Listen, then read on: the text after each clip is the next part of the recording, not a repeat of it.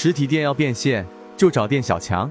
什么是爆款产品？首先，第一要素就是简单实用，至少也是有钱在刚需。你不能给一个二十岁的未婚小伙卖尿布，但是你可以卖给他一套高价值的定制西装，这叫实用。而说到简单，很多人也忽视了这两个字。麦肯锡的著名电梯法则，这是全球最领先的咨询公司吃过最沉痛的一次教训。他们曾为一家重要的大客户做咨询服务，但在电梯里，这个董事长就问了一个问题：能不能跟我说一下你们服务这件事的结果？项目的负责人没准备好，而且即使有准备，也无法在电梯下降的三十秒内阐述清楚。没办法，麦肯锡遗憾地失去了这个客户。